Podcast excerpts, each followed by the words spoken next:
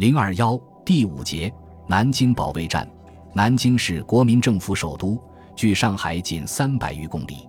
淞沪防线失守之后，南京立即面临日军日益迫近的威胁。按照事先拟定的抗战计划，国民政府一面准备向内地迁都，以免受到日军的挟制，同时又调兵遣将，在南京外围布防，以保卫首都之安全。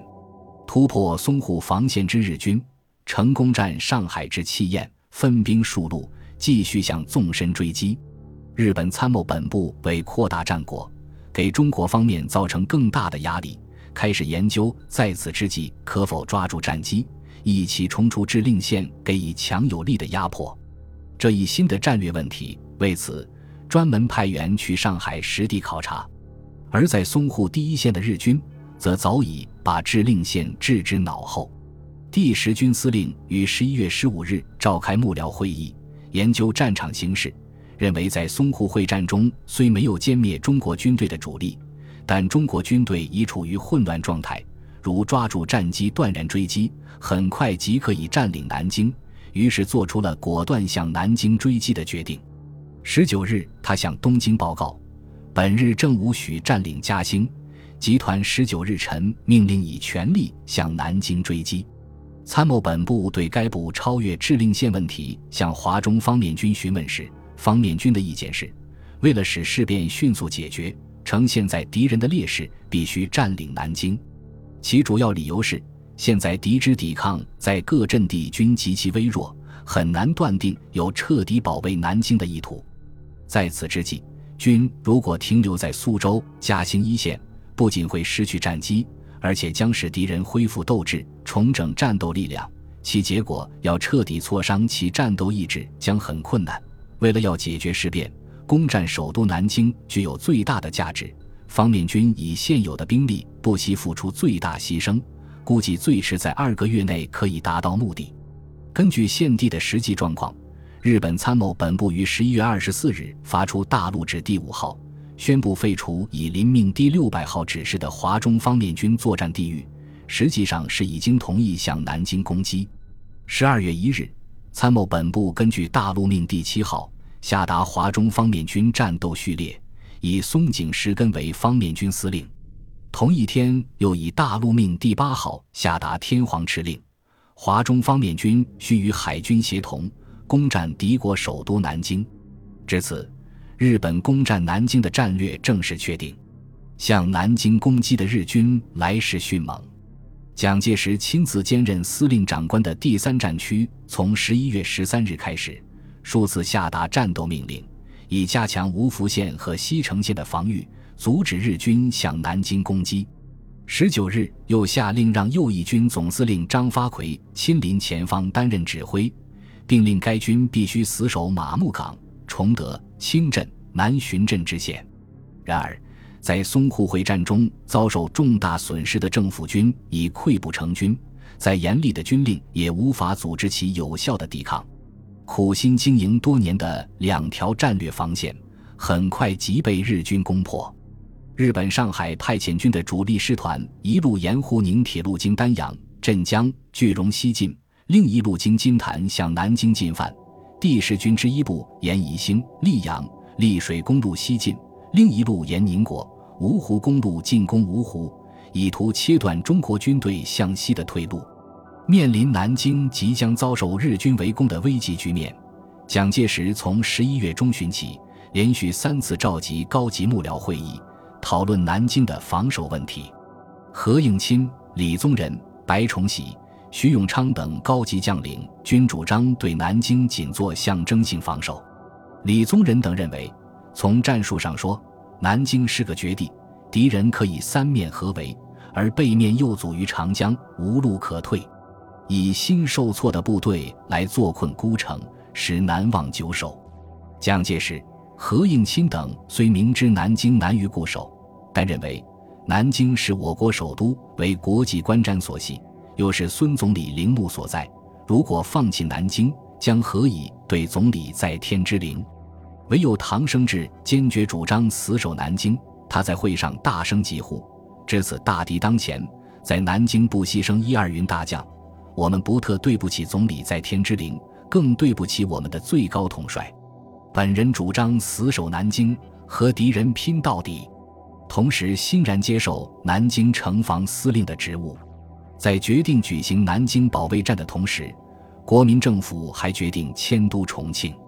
蒋介石把迁都的理由归纳了两点：甲为长期抵抗之计；乙不受敌军威胁，以打破敌人对城下之盟之妄念。国民党高层对迁都问题很快达成共识。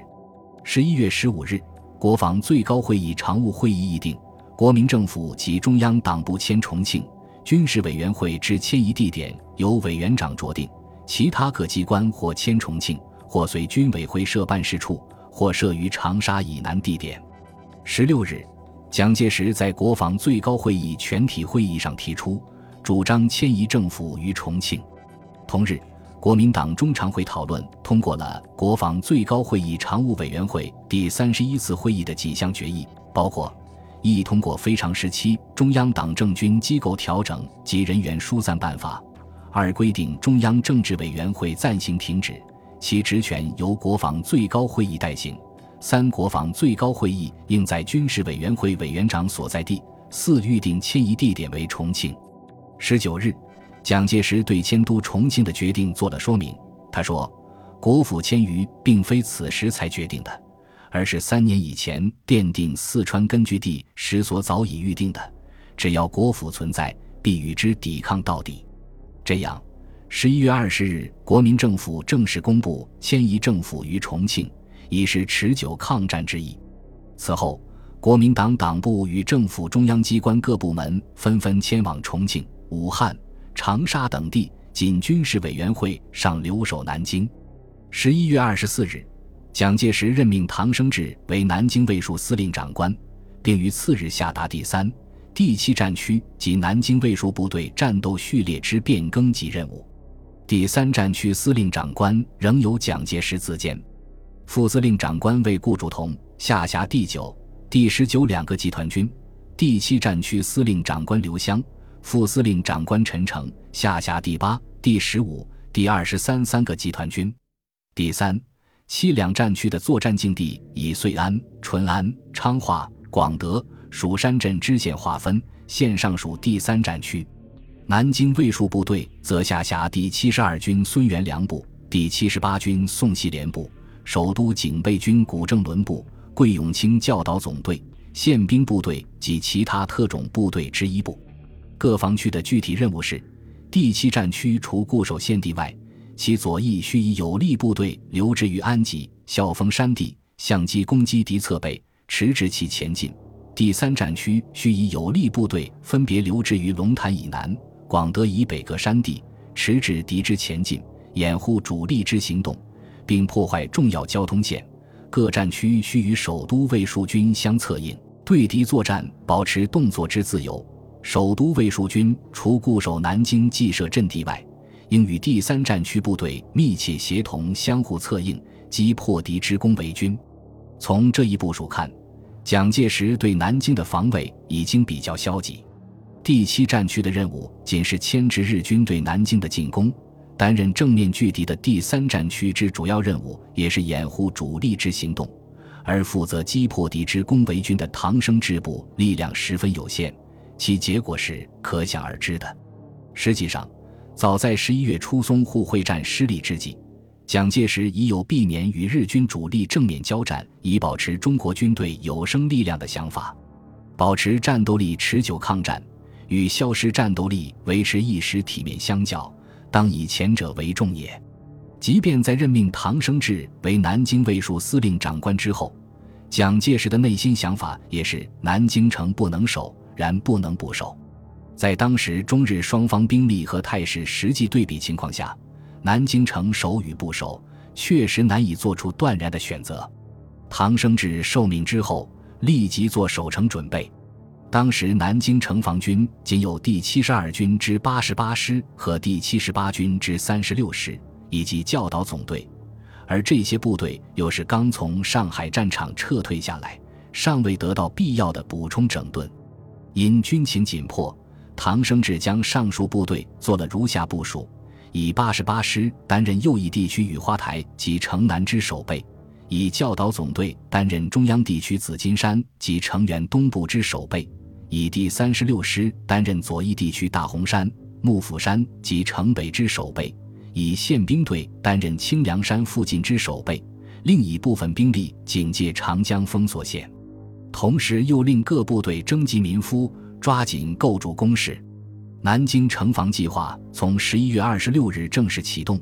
至十二月五日，日军前锋挺进南京防区，前后仅有十天时间，而各部队的行动也参差不齐。无论军队部署或阵地准备，均与预定要求有很大差距。而第三战区在南京外围的防御，因时间更短，情况则更糟。参加围攻南京的日军由日本华中方面军司令松井石根指挥，由上海派遣军和第十军两个军组成。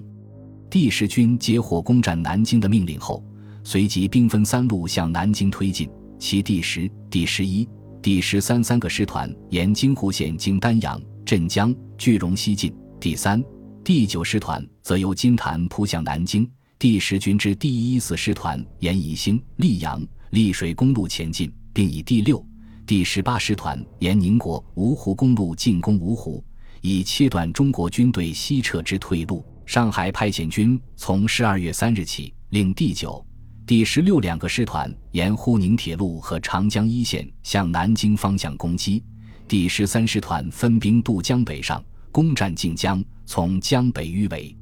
至十二月五日夜晚，日军以五个师团。两个支队及一个先遣队的强大兵力，对以南京为中心的长江南岸中国军队的阵地形成了一个巨大的包围圈。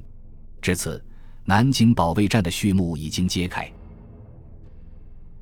本集播放完毕，感谢您的收听，喜欢请订阅加关注，主页有更多精彩内容。